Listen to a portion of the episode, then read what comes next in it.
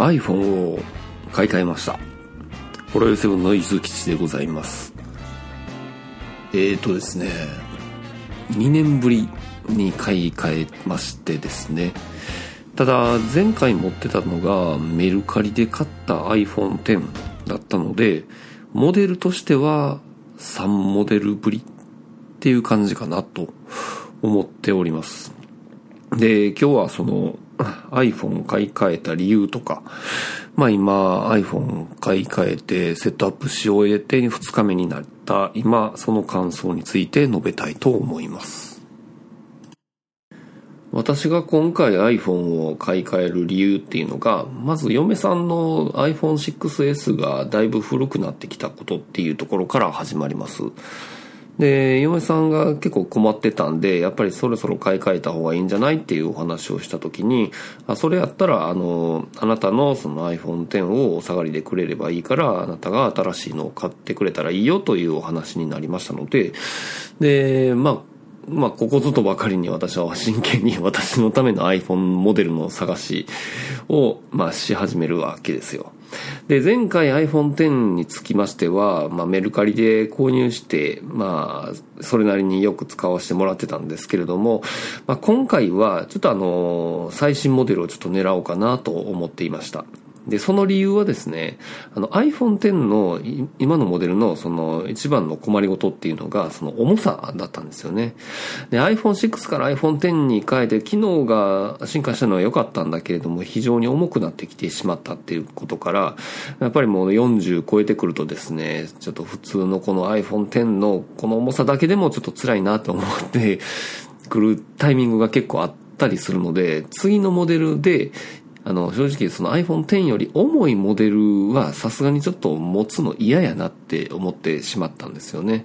で、今回 iPhone 12が発表会があって、いろいろあの性能とかも分かってきたんで、あの iPhone のその比較サイト、公式である比較サイトを眺めながらいろいろちょっと見てたんですよね。で、今までのその標準モデル、えっ、ー、と、前やったら iPhone 11とか、その前やったら iPhone XR とかっていうシステムあの、ところでいくと、で、それを iPhone X から比べるとですね、やっぱり重くなるんですよね。だからこそ、ちょっとその、標準モデルが欲しい自分としては、さらに重くなるっていうのが非常に嫌やったので、で、それまでの発表会とかっていう部分についてあんまり、あの、興味がなかったっていうところがあります。で、じゃあ今回どうなんや？で、結構今回はその外見のモデルとかも設計とかも結構見直して角張ったデザインに戻したっていうところがあったんで、その辺ちょっと期待してたんですよね。で、やっぱりあの、その辺、あの、そのモデルの見直し的な部分も結構入って、ちょっと私的にはかなり嬉しいあの変更があったなっていうところがありましたで最初に言ったその重さっていうところでいくとですね iPhone X から比べると iPhone X は 174g だったのが標準モデルの iPhone12 無印。これは 162g ということで 12g 下がりましたっていうところですね。で、同時に12 Pro につきましては 187g っていうことで 13g 重くなってしまうっていうところなんで、もうこの時点で、まあ、ひとまず、あの、標準モデルにもう変え、まあ、変えるならこれやなと思いました。で他の驚くべきところとしてはその標準モデルってやっぱりそのプロとのやっぱり機能差をあの示すために基本性能部分も結構あの削いでた感じがあったんですよ。特にあの気になってたのはいわゆるディスプレイの性能。で、今の iPhone X はスーパーレティナ HD ディスプレイで、いわゆる有機 EL ディスプレイ。まあ、いわゆるあの、夜暗くしたら、それなりに暗く見えるとか、黒がちゃんと見えるとか、まあ、そういった感じだったんですけれども、で、標準モデルに、今まではいわゆる LCD 普通の液晶モデルやったんで、結構夜が眩しいみたいな感じに見えてしまうので、ちょっとそれはどうなんかなとか思ってたんですけれども、これもいわゆる、えーと、標準モデルから、というか全てのモデルで、えーと、いわゆるスーパーレティナ XDR ディスプレイで、なおかつ OLED ディスプレイ、有機 EL ディスプレイが搭載されたというところ。これは12と12 Pro では、あの、そんなに、っていうか多分全く、あの、比較できないぐらい全く同じただちょっとあの輝度だけ違うのかなまあそれ辺はあんまりもう体感はできないんでまあいいやというところです他に気になる性能差っていうのは、いわゆるカメラ周りの性能が大きくあって、まあ、12と、えー、と、12プロにつきましては、えっ、ー、と、まあ、要は望遠がつくかつかないかっていう感じだと思います。まあ、他については、まあ、まあ、そんなに自分にとってはなくていいものばっかりだったので、あもうこれなんか、もう一択やなって思いました。で、まあ、ミニとか、まあ、もっと軽いモデルは出てきてるんですけど、もうミニに至ってはもう 130g 台なんで、いわゆるその iPhone6S ぐらいの時代に戻るかのような軽さになってくるんですけれども、そこまで行ってしまうと、そのバッテリー持ちとかが気になってくるので、まあ、それはそれでいいやというところですね。逆に、そのミニって、その、今 iPhone6S を持っている嫁さんからしたら、重さ変わらずにディスプレイだけボーンとでかくなるっていうことになるので、すごい喜ばれるかなと思ったりもするんですよね。だからこれ私がもともとその iPhone SE に求めることやったんですよ。言ってみたら。iPhone6 シリーズのデカさで、驚愕物にしてくれよっていうところですよね。それが一番望むべく SE ちゃうんかって思ってたんですけど、まあ、ただやっぱりそれを今の技術でするにはまだちょっと価格が追いついてないなっていう感じはしましたね。はい。はい、ということで、えっ、ー、と、今手元にですね、iPhone 12がもう実はあるんです。あの、23日に届くようにもう予約はしてあったんですけれども、実はちょっと当日ですね、ちょっと子供が風邪をひいてしまって、もうちょっとその開封どころの騒ぎじゃなかったというところなんで、まああの、翌日にちょっと子供もだいぶ治ってきたっていうところだったので、まあそのタイミングで開封して、まいろいろ試してみたっていうところではあります。で、やっぱりあの、持った感じ、軽くなってますわ、なんか。うん。なんかサイズ感の割に軽いなっていう感じがすごいあるんですよね。ほんまに中身つか詰まってんのかみたいな ちょっと疑いはあるんですけれども、しっくりした感じになっています。で、色味としてはちょっとグリーンを選ばせてもらったんですけれども、これも結構控えめな緑ですごくいい感じかなと思っております。で iPhone X からの進化の、まあ、中身っていう部分でいくとまず一つ思い当たるのがその MagSafe っていう機能ですね。えー、専用のあの無接点充電器を使うとあのこの iPhone の背面にあのピタッと磁石のように貼り付くような機構が出来上がってましてあの私も手元にその MagSafe の充電器一緒に買ったんですけどピタッとくっついてですねそこからあの無接点充電が開始されるっていう環境になりました。あのこれ結構、まあ、なかなか良くてですね、まあ、背面にピタッとくっつくがゆえに今までその無接点充電の欠点であったちょっとした振動でずれてしまったりとかいうような形で、まあ、夜寝てる間に置いてたはずやのにちょっとずれ落ちてしまって充電全然できてないみたいな悲劇があったと思うんですけれども、まあ、磁石があることによってそんじょそこらの力じゃそんな外れることのないことなのでその充電による不安がないというところがありますよね。で、まあ、ライトニングケーブルの穴が開いてますので、それと同時にその有線のイヤホンとかも同時に使えるようになってるとか、まあそういったような利点もあります。ただこれ発表会の当日は、何これ誰が使うの？みたいな感じがちょっとあったんですけれども、ただこれちょっと可能性としてはですね、例えば、そのケースとかも純正の方からはその MagSafe 対応っていう形であのピタッとくっつくような感じのケース売ってたりするんですけれどもあんまりその MagSafe のその磁力に頼ってで四隅のそのホールド感っていうのを若干弱めることができるっていう感覚がするんですけれどもだから結構その手軽にそのケースとかを付け外しできるっていう利点がちょっと出てくるんじゃないかなとか思ってたりするんですけれども、まあ、それだとその今日はこういうケース付けようとかそういった感じのあの 気分によってケースの付け替えみたいなのが気楽にできるんじゃないかなとかも思ってたりして。で、あとはそのモバイルバッテリーとかも MagSafe 対応のものが出てきたりするのならば、まああの持ち歩く状態でその充電しながらモバイルバッテリー使うこともできるのかと。まあ、そのハイあのケースとのハイブリッドでそのモバイルバッテリー内蔵のちょっとしたケースみたいなものとかもあったりすると非常に便利そうだなとかも思ったり。で、あとはその、どうなんでしょうね、その、えっ、ー、と、車載用のその iPhone 置き場とか、まあ、充電しながらとかね。あとは冷蔵庫にあの貼っつけておけるようなアタッチメントであるとかっていうのがちょっと思いついたりするんですけれども、まあ、そういったような感じでその MagSafe っていう機能が本体自体についたことによる、まあ、新しい、まあ、生活様式 みたいなのがちょっと思いついたりもしますよね。で、あとカメラですね。正直これから言うことって iPhone11 シリーズぐらいの頃からもう使われてた機能なんで今更何言うてんねんっていう感じだと思うんですけれども、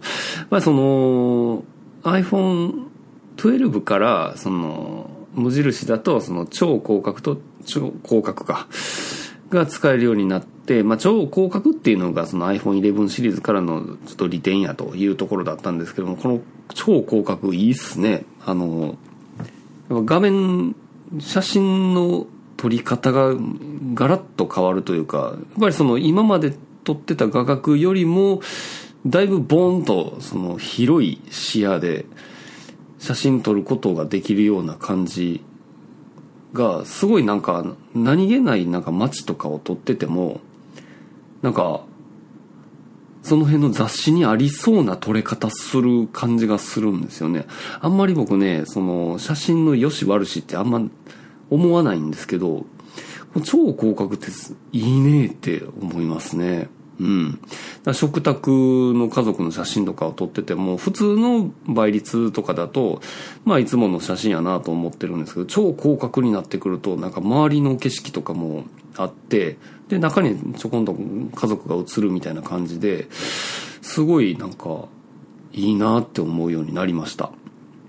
で、あとナイトモードね。これもすげえ、ちょっとした高原で、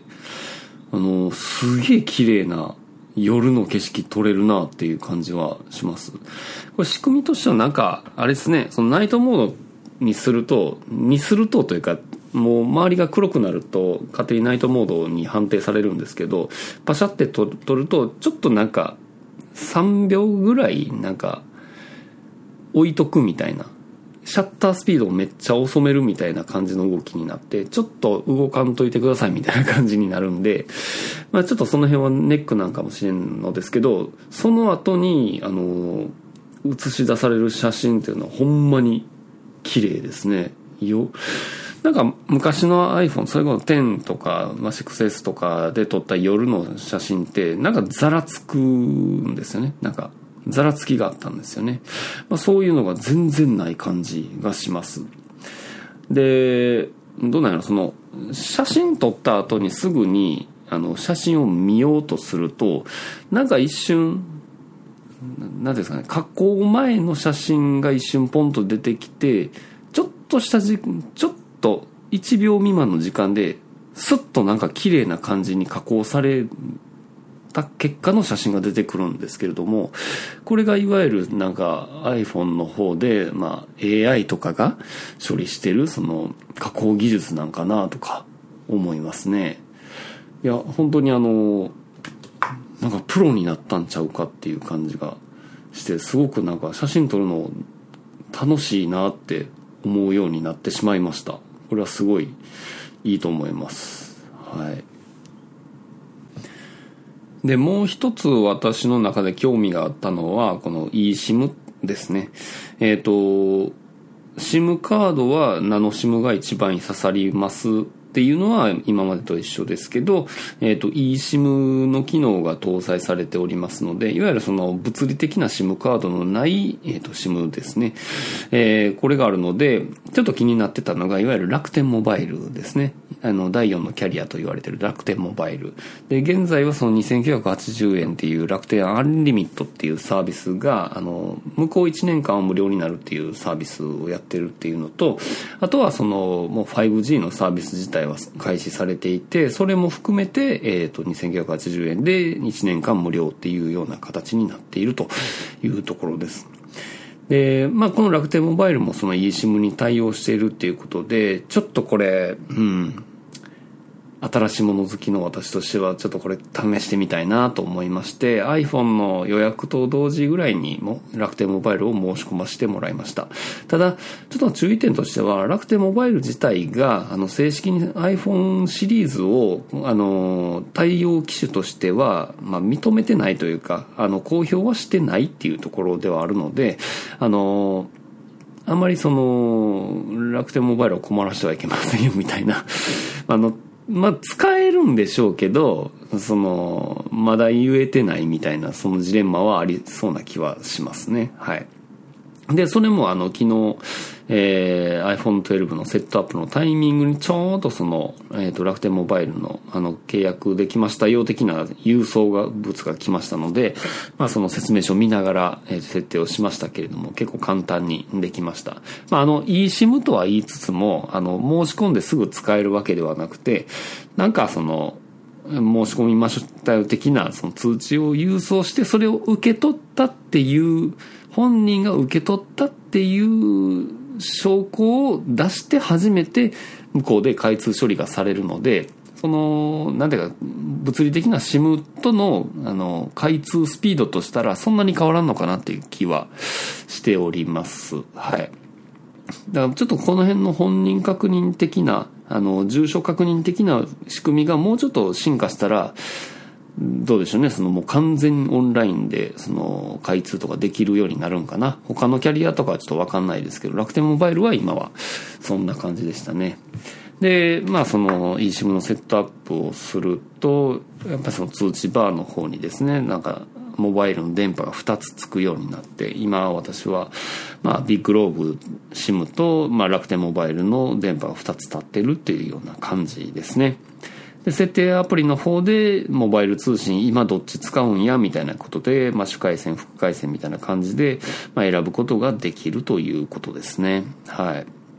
で残念ながら今私が住んでるところにつきましてはその楽天モバイルのあのエリア内であれば無制限に使えるんですけれどもそれ以外についてはあの、サポート回線でいう、パートナー回線でいう au のキャリアで通信ができる代わりに5ギガ制限がありますと。ただしまあ5ギガ超えたとしても、その後は1メガのスピードで、えー、使うことができますよっていう感じではあるんですが、どうもこれ、あの、容量の減り方見ると、わた、我が家はまだパートナー回線っぽいなというところでございます。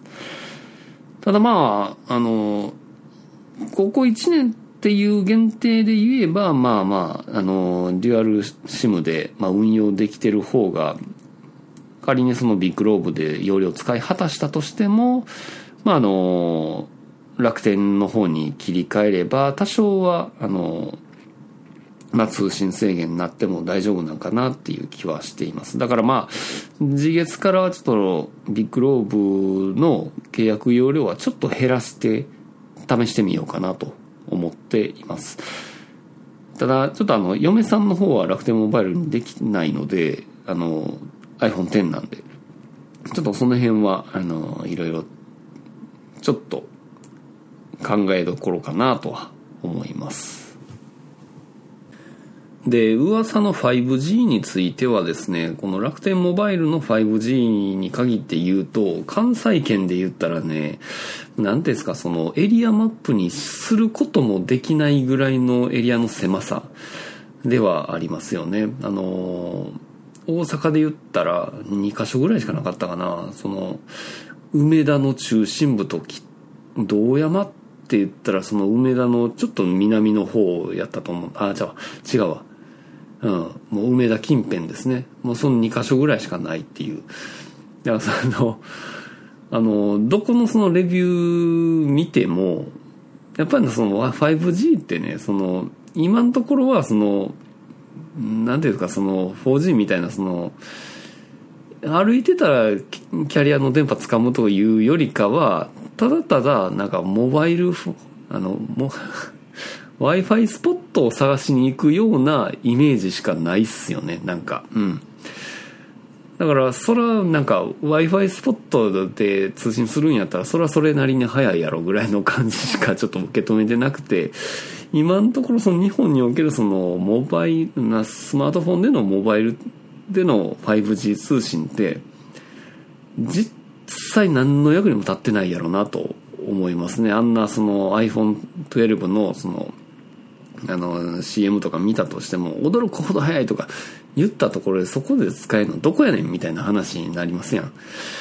だからどんだけキャリアが急いだとしてもだあと1年ぐらいやと思うんですね。1年後には多少はまともに使えるレベルにはなるとは思うんですけれどもまだまだあのそれこそその詳しい人のおもちゃ的な位置づけで使うしかないのかなっていう感じはしております。まあどっかでタイミングがあればねあのちょっと 5G 体験しに行きたいんですけど一応楽天はねあの兵庫の方なんですけどいわゆる三崎町っていうところがその対象になってるんですけどね。これって言ってみたらあのヴィッセル神戸のスタジアムですわ多分。あっこで電波飛ばしてるんやと思います。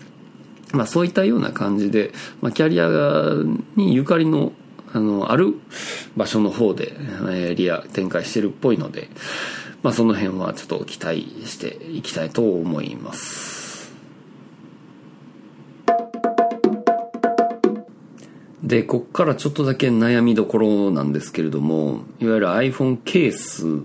等のまあアクセサリー的な部分のところなんですけどまあ最初に説明したその MagSafe を活用するためにはできるだけその背面のところの距離を縮めないといけないというジレンマがありますね。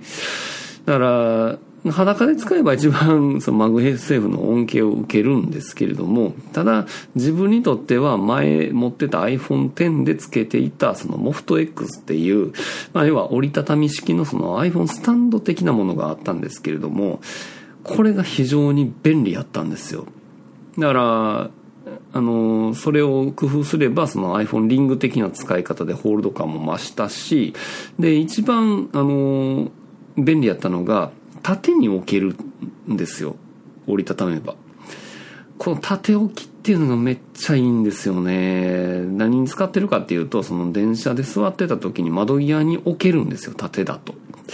それで YouTube 見たりとかなんかニュース読んでたりとか。あとはあのお行儀悪いですけど昼飯の時にねあの立てかけとけるんですよ。立てかけといてツイッターとかそこで見ながらねあの飯食いたいじゃないですか。あの家族見てない時はね。っていうようなあのすっごい便利やったんですけどこのモフト X をつけるとあのなんかスキミング防止機能とかであの無接点充電がもうできないって仕様に書いてあるんですよ。で一応なんかねあの無接点充電に対応したモフト X 出ましたって書いてるんですけれどもただそれはあの妙な光沢があってクソダサい上にまあ、そもそもそれ無接点充電にだけ対応したってわけで MagSafe には対応してないんですよ。だからその磁力が及ばないと思うんですよね。なかなかくっつかないと思うんです。だからその距離的なものだけで考えるとその MagSafe を使うためのそのモフト X 的なスタンドっていうのを今探してるんですよね。ただ、ないとなさそうなんですよ。他にもそのフォールドスタンドっていう似たようなそのモフト X 的なスタンドとか、もう一個なんかちょっとコンパクトめなものとかもあったんですけれども、その辺もちょっと、なんちょっと違うやろなっていう感じはします。だから、この辺のメーカーさんが、後日、えー、 MagSafe 対応のスタンド的なものを作ってくれるならば、もう勢いよく飛び出します、私は。で、もともとね、この辺のスタンド系のやつって、あのー、なんかそれこそ車載向けとかにその磁力は帯びてるんですよ。でその専用の磁石のスタンあのアタッチメントとかつけてあるんでそれを介してあの磁石でくっつけることはできるようになっているのでその辺クリアしてくれればあの MagSafe も同時に活用するっていうことは可能だと思ってるのでこれは待っております。だから今喋ってるうちにちょっともう決断しましたけれどもそれが出るまでの間はあのもうモフト X 的なものをつけときますんでもうそのもう MagSafe はちょっと諦めときますんでぜひとも企業努力の方よろしくお願いしますはい、長々と喋りましたが、えー、iPhone 12のレビューでございました。ありがとうございます。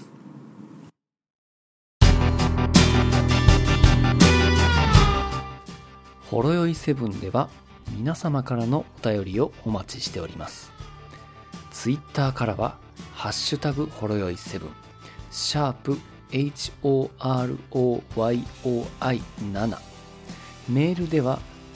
ラジオドットほろよい7アットマーク gmail.com radio ピリオド horoyoi7 アットマーク gmail.com ブログ本文にあるメールフォームのリンクからもメールが届きます。読まれた分だけテンション上がります。